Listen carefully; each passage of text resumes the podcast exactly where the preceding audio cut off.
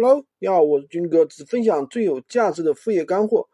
最近啊，由于这个大家都知道啊，一百周年的原因，对吧？那么很多地方快递已经停发了，包括北京、上海啊，还有嘉兴啊，还有好多地方都出现了这样的情况，而且还有很多人都已经出现了一些误判，就是比如说他说，哎，什么一百什么什么什么一百周年，对不对？那这个时候他就会告诉你是敏感词。那有的人说，在闲鱼上说三八什么什么，你的地址是三十八号什么什么，这个呢也出现了误判，就直接判违规了。有还有的人说什么你妈妈的尺寸什么的，这个的话也判违规了。所以说，嗯，最近呢，就是说闲鱼这个板块的话，目前来说的话，判罚尺度比较严。但如果说我们遇到了这样的一些误判的一些违规，首先第一点。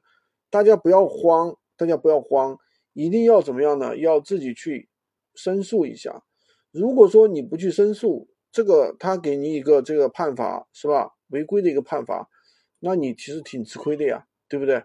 其实所以说大家呢，那个怎么说呢？另外一点啊，大家做闲鱼不要怕怕这个违规啊，其实违规也很正常。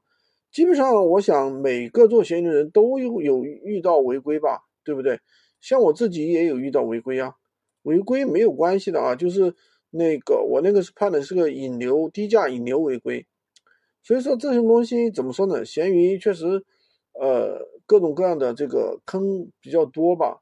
那么，但是我们去做的时候呢，虽然说一个自己要小心，第二个呢，遇到这种违规的时候呢，一定要去怎么样？要去自己去申诉一下啊，没有什么害怕的，在任何一个平台，包括我们去做自媒体的话。也会遇到违规。如果说你不去申诉啊，申诉有两个结果：第一个，你申诉成功了，对吧？第二个，你申诉失败了。那么申诉失败了，你就要一定要问他，那么为什么我这个申诉失败了呢？那我这个原因是什么呢？到底在哪里呢？那么我相信客服一定会给你解释了，对不对？所以说，呃，这样的话，大家对大家的话能有一个提高，知道吧？就是说你对这个平台的理解就会更深了，那你下次就不会踩坑了。